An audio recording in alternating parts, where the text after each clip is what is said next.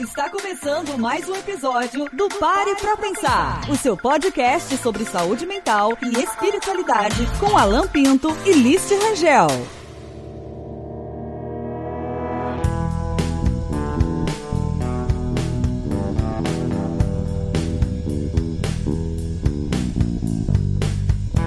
Dê poder ao homem e descobrirás quem ele é.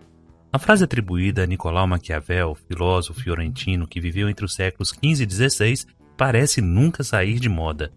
Exemplos não faltam.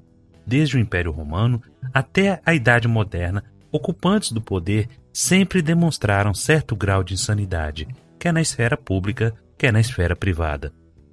Quais seriam os distúrbios mais frequentes encontrados nestes indivíduos? O que tornaria pessoas tão cruéis e desprovidas de sentimento? O poder realmente corrompe ou são os corruptos que apreciam demais o poder? Insanidade no poder. Esse é o nosso tema do episódio de hoje. Eu sou Alan Pinto. E eu sou Liste Rangel. E este é o Pare para Pensar, o seu podcast sobre saúde mental e espiritualidade. Liste, a pergunta que não quer calar. A insanidade gosta do poder ou é o poder que é afeiçoado à insanidade? Porque ao longo da história nós temos tantos exemplos de pessoas que chegaram ao poder e cometeram loucuras e a gente fica sem saber essa resposta. São só os loucos que vão para o poder? É interessante esse, esse seu comentário e, ao mesmo tempo, uma pergunta bem reflexiva, porque abre espaço para a gente, junto com os ouvintes aí, é, falar de outros tipos de exercício de poder. Não é? É, muitas vezes nós falamos apenas do poder estatal, do poder representativo judiciário e legislativo, mas há também um poder numa microesfera que se encontra inicialmente dentro da própria família. Quantos pais de família se acham revestidos de tal poder que costumam, inclusive, se acharem com direito de decidir sobre o destino de seus filhos, direcionando seus filhos para esta ou aquela profissão, para este ou aquele concurso público, para este ou aquele casamento, inclusive, quando há uma tentativa de multiplicação de poder. Maquiavel, vivendo na época principalmente muito curiosa da família Borgias, né?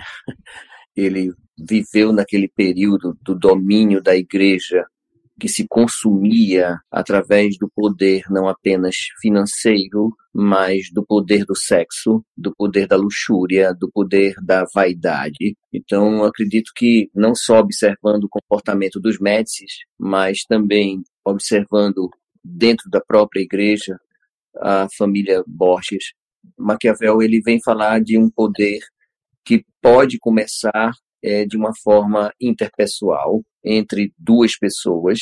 E à medida que isso seduz o, o que que seduz? O isso. Isso é o conteúdo do inconsciente que é liberado como um sintoma de alguém que vai buscar essa manutenção nesse lugar de obtenção de prazer a todo custo pague-se o preço que se pagar mas ele irá tentar de alguma forma reter o poder e dar multiplicidade a este. É por isso que, na intimidade da família, quando um filho realiza a vontade do pai, ele está também realizando o gozo do pai, ele está realizando o prazer do pai. Isso também se refere à relação de poder com as filhas. A mãe, quando diz a uma filha: Eu criei você sozinha, quando eu me separei do seu pai, então, se você se separar, você também não vai casar de novo e vai se dedicar à sua filha. Então, isso é um exercício de um poder sobre uma outra mente, a ponto que já tive pacientes que, com 40, 50 anos de idade, iam para a loja e, antes de comprarem alguma roupa, eram tão inseguros de si mesmos que eles, essas pessoas ligavam para os pais, ligavam para a mãe e perguntava se ficava melhor nela a cor azul ou a cor rosa. Então, esse é um exercício de um poder que poucos falam, de subserviência numa relação onde o dominador existe porque o dominado precisa dele. Eu queria deixar isso muito claro. Essa relação de controle, ela é simbiótica. Nessa relação que se estabelece do vassalo com o senhor feudal, é, daquela mão de obra explorada, na Idade Média, daquela mão de obra é, em exercício apenas para o uso fruto da terra, quantas pessoas desenvolveram a crença de que o lugar delas era ali mesmo, na plebe, que elas tinham realmente que viver naquelas condições e aprenderam a reconhecer o lugar delas na estratificação social, ou seja, naquele staff distanciado de um staff maior, né? naquele staff sem staff, naquele lugar que não tem lugar, em que o outro foi quem escolheu para uh, o, o, o, sujeito, como diz o Deleuze, né? o sujeito se assujeitar. Ou seja, quando você se assujeita, você está constituindo o poder também. Você está você alimentando está... esses líderes insanos, não é isso?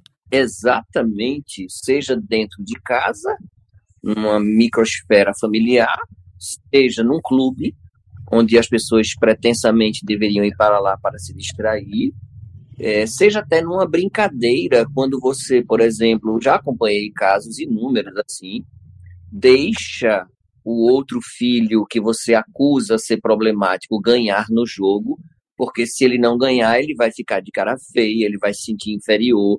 Eu já acompanhei casos em que o adolescente quebrava o jogo, impedindo o prazer da família. Isso é uma relação de poder. E muitas vezes a mãe, para evitar contrariar o menininho dela de, de 14, 17, 18, 20 anos, ela deixava então se perder, ela deixava perder no jogo para que pudesse o gozo existir. Mas que gozo, se não o dela também? Porque ao exercer essa falsa perda, ela atribuindo a ele um poder que ele não tem, quem está no poder é ela, quem está no controle é ela. Então é por isso que é um processo de muito, muita retroalimentação. Eu costumo sempre dizer, inclusive está no meu livro essa frase, é, no livro Pode Entrar, a Vida é Sua. É, quando, quando eu me perco, é para que você venha me procurar, porque assim eu também te controlo. Ou seja, é uma relação de de retroalimentação. É uma, uma, é uma simbiose.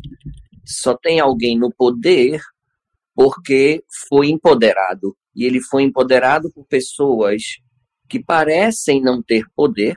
Pronto, pergunte à classe dos caminhoneiros. Eles mostraram que tem poder.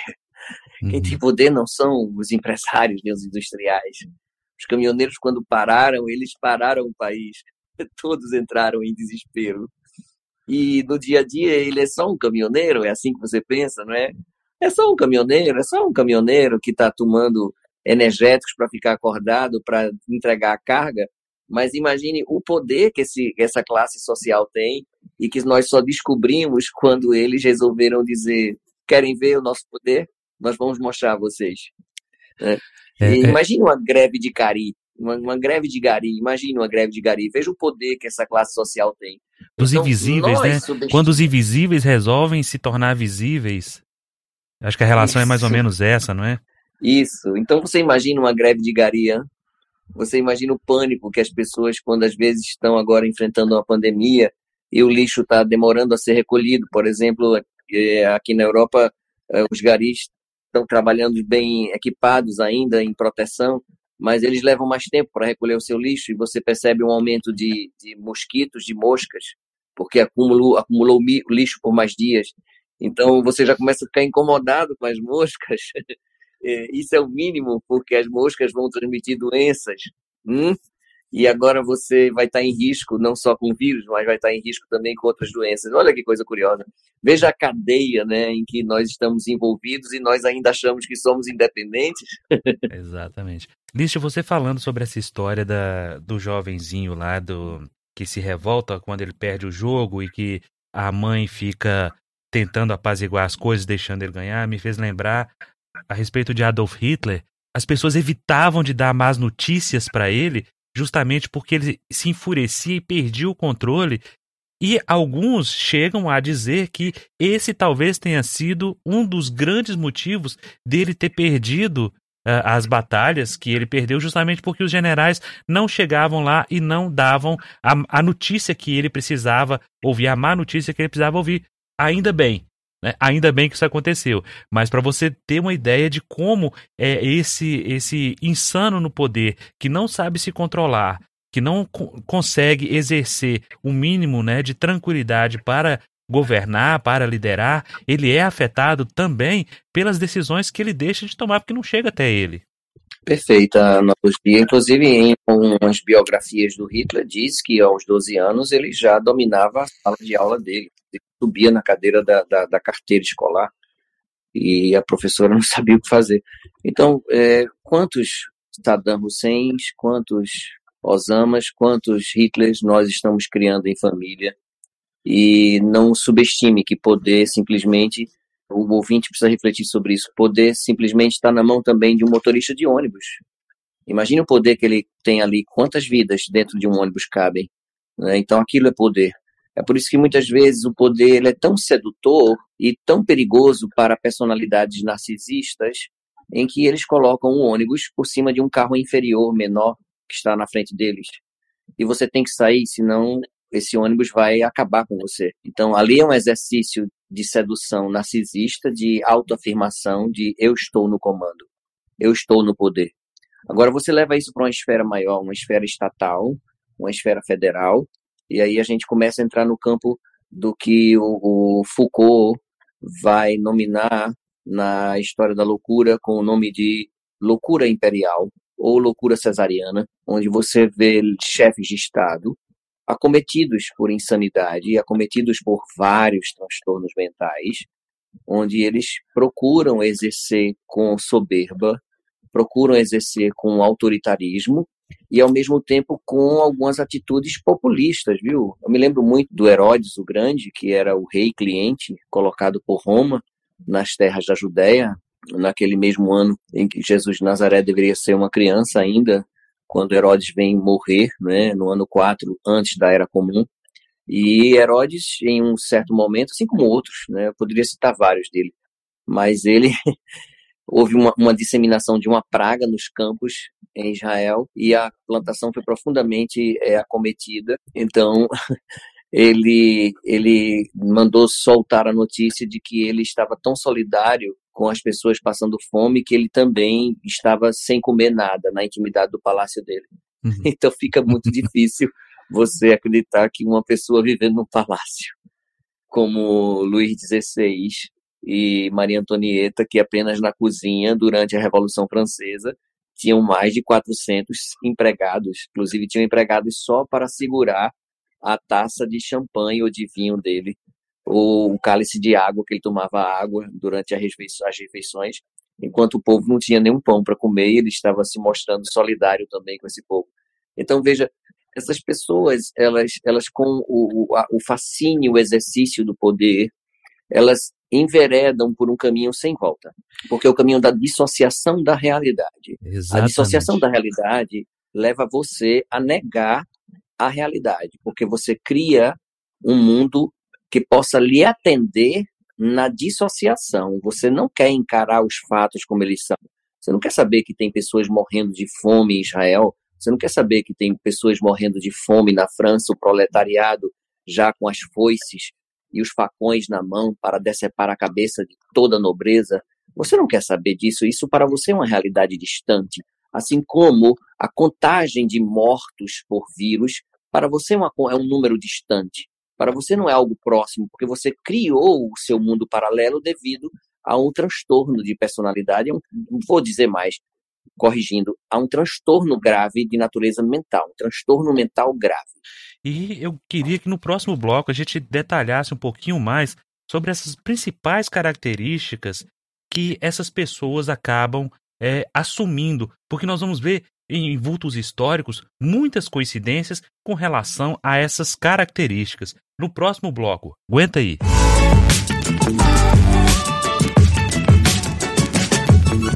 List, anteriormente você começou a falar a respeito da dissociação da realidade. Essa aqui nas nossas pesquisas é uma das características que essas pessoas no poder acabam desenvolvendo. Você vê, por exemplo, o caso de Nero, que resolve incendiar Roma e colocar a culpa nos cristãos.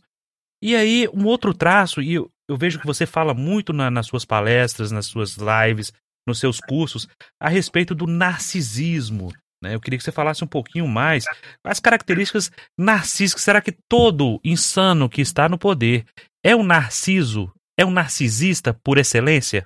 É interessante isso. O Freud pede para a gente separar um ególatra de um narcisista. Nem todo ególatra é narcisista, porém todo narcisista ele traz componentes de comportamentos ególatras, né? Eu queria só fazer um pouquinho, eu vou ser chato agora, queria só fazer um pouquinho de justiça a Nero. Você, Você vai né, ser advogado de Nero? maluco, né? É porque nesses trabalhos que temos feito em Roma, nós começamos a desenvolver uma pesquisa já no Brasil, antes de, antes de vir completamente para cá, e isso foi assunto de nossa formação em psicologia lá alguns anos atrás. Levamos Nero para a faculdade, né? E aí foi lá que entramos em contato com essa loucura cesariana, né? Da qual Nero sofria.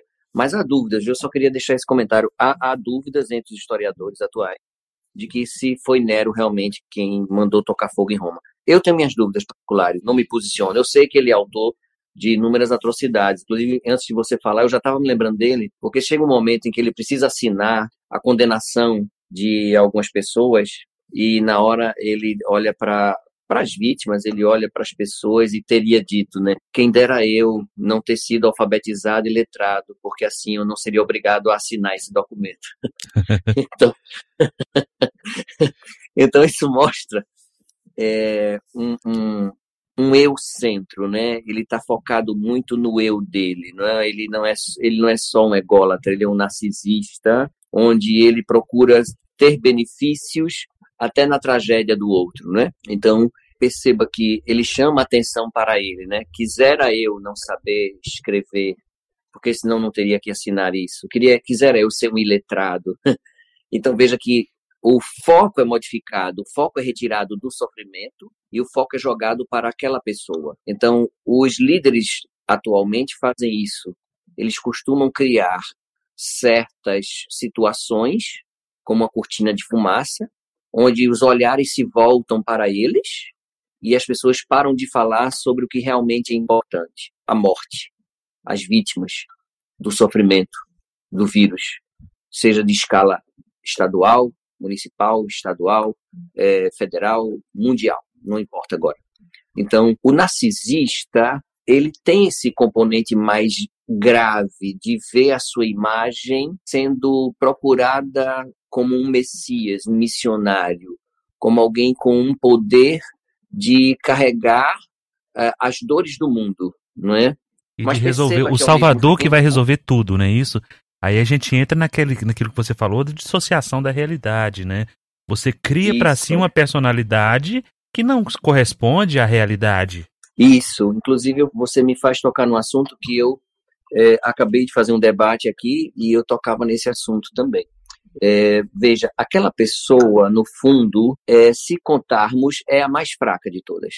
O que é vítima da loucura cesariana, ele precisa de um poder ilusório para se sentir alguém, se sentir forte. Do mesmo jeito que aquele pai que determina onde a filha vai trabalhar, ou a mãe determina se ela casa ou não, aqueles pais, aquela mãe, aquele pai, eles não são fortes. Na verdade, eles são fracos. É o que você usou com a palavra representação. Então, ele precisa representar uma personalidade para atender aquele que se coloca como subserviente. Olha que coisa interessante isso. Então, se você e o ouvinte, né, vamos refletir mais sobre isso juntos. É, se a gente pensar junto, aquela pessoa ela se torna um boneco, um fantoche, um personagem onde ela precisa representar não só um poder, mas ela precisa representar o interesse de várias pessoas. Vamos colocar num chefe de Estado que foi eleito com mais de 50 milhões de votos. Você tem noção do quanto essas pessoas esperam desse outro que simboliza elas? Isso é muito poder, mas agora eu te pergunto, não é um poder que você conquistou, é um poder que lhe deram para que você sirva a essa população. É essa capacidade de, de, de se reconhecer como um servidor na esfera pública ela é algo que nós somos extremamente carentes. Aliás, principalmente Isso. aqui no nosso país, no Brasil, nós não entendemos a coisa pública como algo de todos. Nós entendemos que a coisa pública é algo de ninguém. Então você vê gente Sim. depredando o patrimônio público, é lixeira, ponto de ônibus, pichando prédios públicos, porque justamente, não, isso aqui é do governo, se é do governo, não é de ninguém, quando na verdade era justamente o contrário.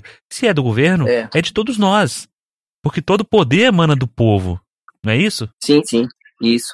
Na antiga Grécia, na época de Platão e Sócrates, nós vamos ter uma, uma idealização de Estado que era a politeia. A politeia era onde você respeitava as diferenças através do princípio do exercício da alteridade. Você investia muito na valorização das virtudes desde a infância. Sabia-se da necessidade da força física para servir à proteção das cidades-estado exercia-se um apelo à força militar, mas o próprio Platão vai condenar, juntamente com Sócrates, de que qualquer paixão na esfera religiosa, qualquer paixão na esfera política, qualquer paixão na esfera erótica, qualquer paixão na esfera militar, faria com que o homem se afastasse do cumprimento dos seus deveres, porque ele chegaria a esse absurdo,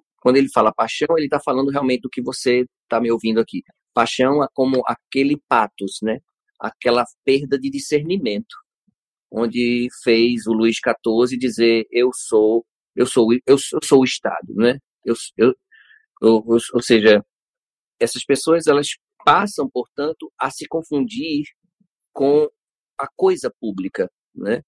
Então, era o que Sócrates Platão dizia assim: a nossa preocupação não é com a res pública. É, inclusive, com a tradução do livro de Platão, República, o primeira pessoa a traduzir para o latim foi o Cícero, o orador romano. O Cícero cometeu um grave erro. Ele, trans, ele traduz para o latim como res pública, porque ele queria adequar, aí você vê de novo é, a, a mudança da ideia de uma cultura para outra sofrendo adulteração. Ele queria adequar a politeia de Platão, esse Estado idealizado, ao Império Romano de Júlio César, de Augusto. Ele queria essa adequação. É por isso que surge o nome res pública, como a coisa pública, que dá origem à palavra república. Mas o Platão e o Sócrates não estavam preocupados com a coisa pública só. Eles queriam que nós compreendêssemos que as coisas públicas faziam parte do bem público. Então é isso que você falou. A pessoa não percebe que ela está em nome de uma suposta, um suposto poder, ela está destruindo uma coisa pública. Não, ela está atentando contra o bem público. A consciência para Platão e Sócrates ainda é muito mais profunda. Ela não vê uma, uma depreciação. Né? Inclusive, eu escrevi um artigo recentemente sobre a visão de Abraham Maslow, o considerado pai da psicologia humanista, quando ele diz que se avalia a evolução de uma sociedade inclusive pela forma como ela é, reivindica seus deveres, seus direitos, como ela reivindica seus direitos, como ela reclama ao Estado, a maneira como ela protesta, você avalia o nível também evolutivo de uma sociedade. Perfeito. Aí você falando do Cícero me lembrou um ditado que os italianos gostam muito de usar, e me perdoem os tradutores, mas é, é o senso comum que acaba dizendo, tradutore traitore, né? Tradutor Sim. é um traidor, porque ele acaba imputando coisas que não existem na fala original. Perfeito. Né? Perfeito. A gente está falando de. A gente está falando de, de coisa pública, de esfera pública, mas quando a gente fala e, e, o nosso objetivo é aqui é esse, quando a gente fala na insanidade no poder, você começou lá no início muito bem falando da, da microcélula, da família. E a gente já passou, deu um salto para a esfera pública, né? os, os grandes vultos da, da, da humanidade, os grandes líderes, os grandes governantes. Mas a gente não pode esquecer também, e o exercício que a gente pede o ouvinte fazer, é, para que o ouvinte faça, é justamente esse, de lembrar que essa insanidade no poder também habita o nosso dia a dia quando a gente está falando das empresas, do trabalho. Né? Quantos e quantos insanos estão em cargos de diretoria, de gerência, é, donos de empresas, E eu acredito que todos nós já passamos algum dia na mão de um desses insanos, na mão de um desses narcisos, na mão de um desses que estão desa é, é, desassociados da realidade, de pessoas altamente vingativas, de pessoas que querem o seu mal a todo custo, que querem te puxar o tapete, justamente porque a gente percebe neles um sinal de fraqueza muito grande, uma baixa autoestima, e justamente ele acha que ocupando aquela cadeira do poder naquele instante vai fazer com que ele atinja os seus objetivos e acontece que não, não, não resolve o problema dele. Porque ele deveria, a cadeira que ele deveria estar ocupando era a cadeira de um psiquiatra, de um psicanalista, e não a cadeira do poder que ele acha que ali é o mundo dele. É mais ou menos isso?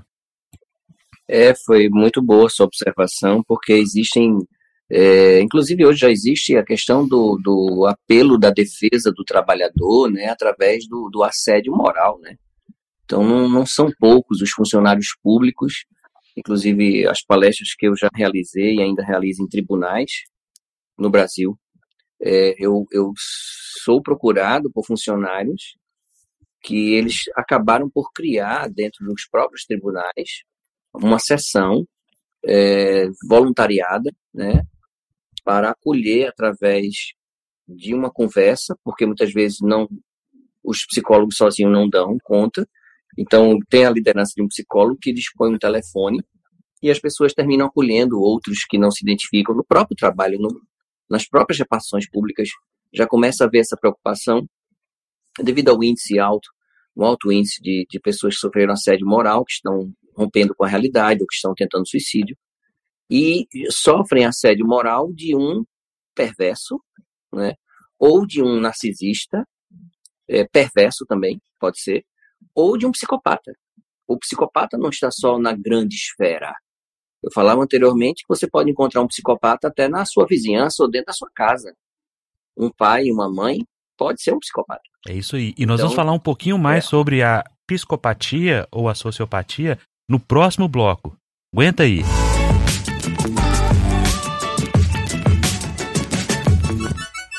Vixe, você começou a falar e, e, e eu queria deixar isso para o final, a respeito da psicopatia ou da sociopatia.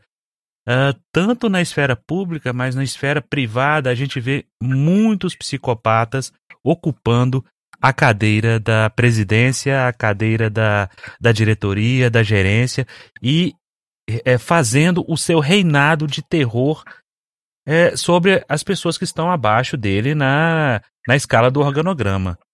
É verdade.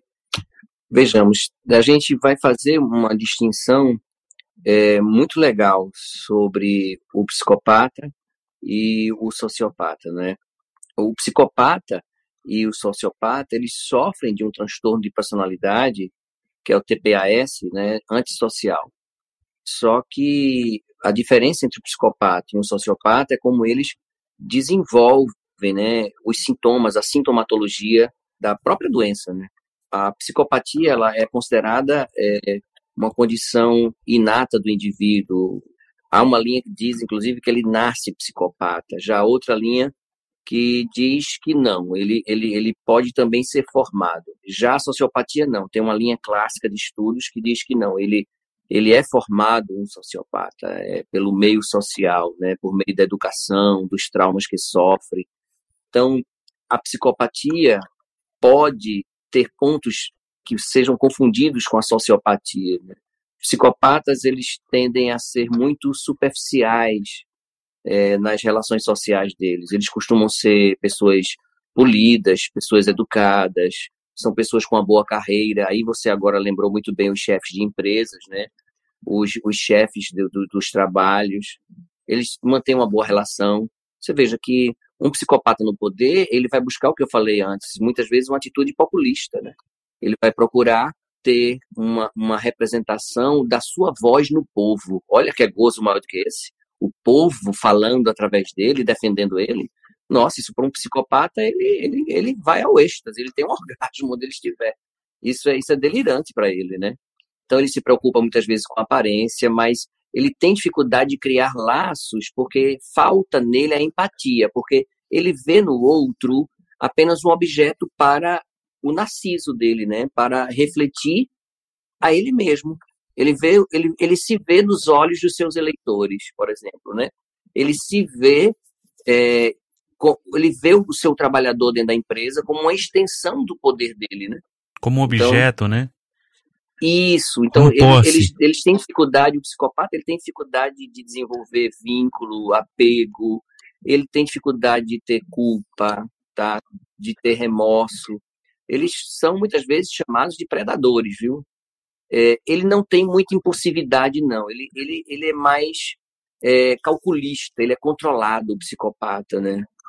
É, como eles não, não se permitem, né? eles não têm como sentir essa, essa empatia, é por isso que tem um ramo da, da, da psicologia que diz que necessariamente não precisa ser inato, mas ele também pode ser trabalhado através de um desligamento afetivo da figura materna ou da paterna. Alguém que, que, que faltou acolhê-lo empaticamente também, né? Então, ou, ou, que logo se viu vítima dele logo cedo, né? Porque tem pais que se tornam reféns de seus filhos e alimentam essa relação simbiótica, eles estão ajudando a estruturar um psicopata. E eles não percebem isso. É, você falando essa então, palavra aí, predador, que o psicopata é um predador, o engraçado é que. Sim, nas porque eles são manipuladores, não é? Isso. Eles nas empresas, nas organizações, isso acaba sendo uma característica, inclusive valorizada por quem está à frente. Vamos pensar o mercado financeiro, um operador isso. É, financeiro num banco.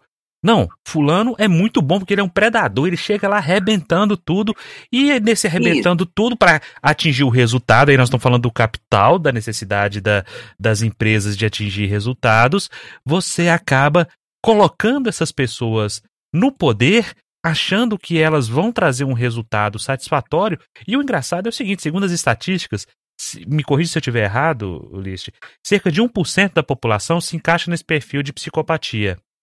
Isso. Nas bem. empresas, nas organizações, esse número é quatro vezes maior. Entre cargos Perfeito. de liderança. É, então você vê, a, a pessoa que chega lá em cima, ela não teve pena de quem estava embaixo, ele não teve nenhum tipo de remorso, de sentimento de culpa, de ter puxado o tapete, de ter assumido a promoção de outro, de ter é, surrupiado, se apropriado das ideias de outro, tudo para atingir Isso. o seu objetivo, né? Isso. Inclusive, a própria corrupção é um comportamento sintomático de um psicopata. O corrupto, e hoje nós né, exportamos corruptos em nosso país, né? já estamos envolvidos em tantos escândalos de corrupção, é, entra e sai governo, é que nós temos históricos né, nós temos, nós temos não provados, mas sabemos que existem histórico após histórico de envolvimentos com crimes, com fraudes. Né? Agora mesmo, nesse processo aí, estão descobrindo licitações que não foram feitas e que beneficiaram A ou B, e respiradores que não funcionam, enfim. Nós estamos dentro de um sistema é, adoecido, porque os nossos representantes eles não chegaram àquele local por um passe de mágica. Não foi uma fada madrinha que tocou com a varinha de condão na cabeça deles e eles nasceram, ou da noite para o dia se tornaram representantes. Não. Ele, ele se encaixou, é isso que eu, que eu presto atenção nesse estudo da psicopatologia é, da loucura cesariana, é que ele se encaixa no perfil de um grupo social, ele se encaixa para atender a demanda de uma coletividade. Né? E o, o, o, o, sociopata, como ele não tem muita é, expertise em calcular, é porque ele é muito impulsivo, é, você vai logo descobrir o crime dele. Ele, ele deixa muitos rastros, ele deixa, ele deixa muitas sombras pelo caminho. Né? O sociopata, inclusive, ele pode é, praticar uma atitude criminosa até mesmo para diminuir a sua culpa. Enquanto que o psicopata, não. Ele não vai sentir culpa.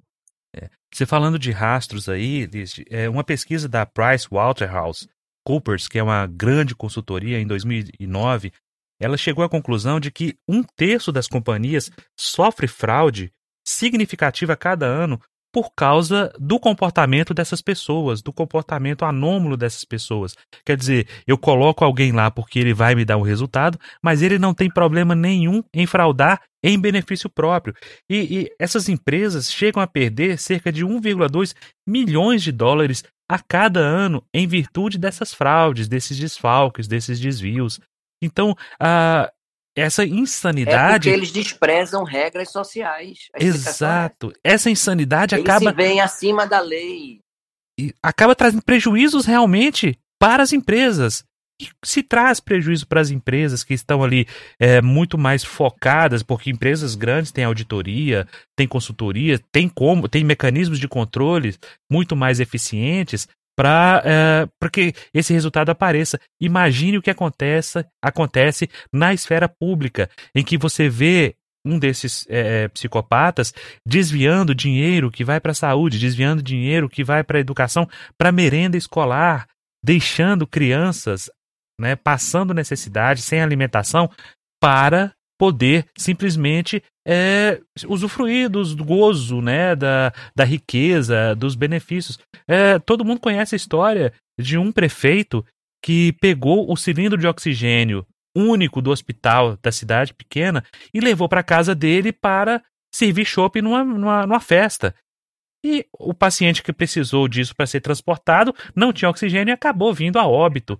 Então, assim, não tem um pingo de consciência de que aquilo que ele está fazendo pode ter uma, um, provocar uma reação, um resultado final indesejado. Ele quer saber do dele. Talvez seja essa questão que você falou aí, do impulso. O meu impulso é para agora e eu preciso resolver essa questão agora. O outro não me interessa porque eu, eu tenho uma, uma, uma deficiência com relação a essa empatia, não é isso? Isso, perfeitamente. Eu não consigo me colocar no outro, então o outro para mim é só um número. É, eu sou destituído de qualquer resquício de humanidade, então não consigo tratar o outro com humanidade. Beleza, nós vamos passar para o último bloco agora e eu queria que, que o pessoal já começasse a pensar aí. Tem como lidar com essas pessoas, evitar que essas pessoas cheguem ao poder ou trabalhar o poder antes que essas pessoas assumam essa posição? É o que nós vamos ver no próximo bloco.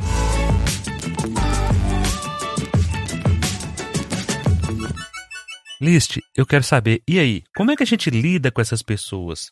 Talvez a gente não tenha muito condição, muito poder de resolver isso na esfera pública de um governante, porque o caminho é longo, mas como é que a gente faz para resolver isso no nosso dia a dia? Eu já passei é, por várias empresas e encontrei muita gente que se encaixa exatamente nesse perfil.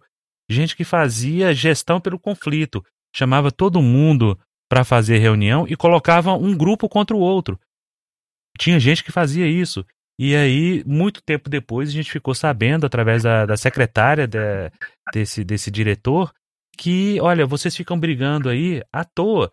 Que quando vocês saem aqui e fecham a porta, é, é, é, o, o, o, gerente aqui, o diretor aqui, ele dá gargalhadas, ele, ele sente prazer em ver essa confusão, em ver esse caos. Nós que estamos Isso. aqui como cidadãos, como trabalhadores, como pessoas sob a influência e sobre muitas vezes sobre a ordem, sobre o comando dessas pessoas, como é que a gente lida com isso, List? É, o psicopata ele vai criar uma fragilidade no meio social para melhor domínio. Isso é muito comum. As pessoas que são vítimas de psicopatas, elas passaram geralmente por alguma desilusão. Uma população que se desiludiu com tal governo, ela pode, por causa da desilusão, cair nas mãos de um psicopata e ser liderada por esse psicopata. É, uma pessoa que se desiludiu amorosamente ou que veio de um lar onde ela foi brindada pela desilusão com a figura do pai, com a figura da mãe, ela fragilizada, ela é facilmente é, colocada nas mãos de um manipulador, de um calculista, de um psicopata. É, então, se nós observarmos que a raiz se encontra na estrutura da personalidade, não há investimento a se pensar mais e deixar para amanhã. Não há porquê, senão o caminho da educação básica, o caminho da educação infantil.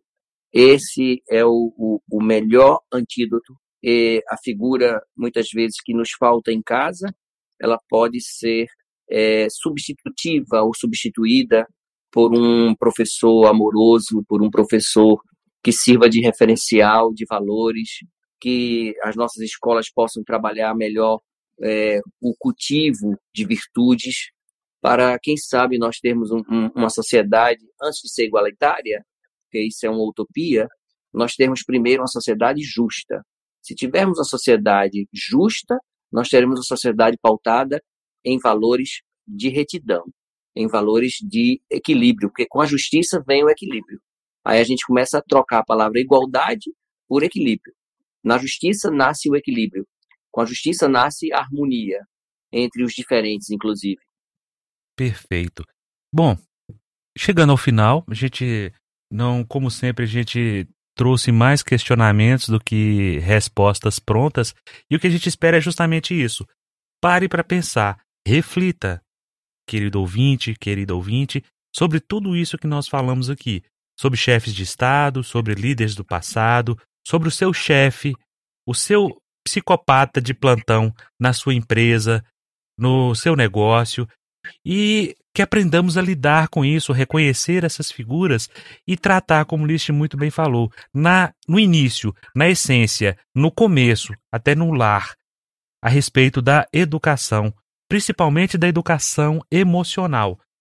Muitas vezes a gente está preocupado com a instrução, a gente está preocupado com a inteligência, com o aprimoramento da inteligência dos nossos filhos, e nós estamos deixando que o emocional acabe ficando enfraquecido. A gente não consegue lidar muito com isso. E agora, chegando ao final, vamos para o nosso checklist. Hora do checklist. A dica para hoje é do livro da Ana Beatriz Barbosa, é, Mentes Perigosas, Psicopata Mora ao Lado um livro muito bom para a pessoa iniciar e ter uma introdução a respeito do que a gente estava falando. Perfeito. E para variar, eu tenho um filme para indicar, né? Um filme alemão chamado A Queda, que fala justamente das últimas horas de Hitler. E ele até, até já virou meme, né? Você, vocês vão reconhecer a cena em que várias pessoas colocam legendas, né? Uma situação muito engraçada até embora o caso não seja de, de ser engraçado, mas nós brasileiros a gente ri na cara do perigo. Né? A gente sai para aglomeração sem máscara, a gente faz piada de tudo, mas esse filme é um filme muito sério e que conta as últimas horas de Hitler, para que a gente possa entender um pouco como funciona a cabeça de alguém que está é, assim, em todas as características que nós citamos aqui, talvez Hitler seja um dos exemplos mais clássicos dessa psicopatia, dessa dissociação da realidade, desse narcisismo, disso tudo que a gente falou aqui. Então a dica nossa aqui é a queda. Muito bem, meus amigos. Então, nós paramos por aqui, mas você não. Você pode ir atrás, você pode assistir o filme, você pode ler a indicação do List e refletir acerca desse momento extremamente delicado que nós estamos vivendo na história da humanidade hoje. Fica aqui a nossa dica, fica aqui a nossa pequena contribuição, os nossos dois centavos de prosa ao assunto que não se esgota aqui nesse instante. Fiquem em paz e até a próxima. Opa, foi muito bom estar com vocês, meus amigos, minhas amigas. Até breve. Visite o nosso portal para ouvir outros episódios e conhecer os demais podcasts através do horizonteinfinito.com.br.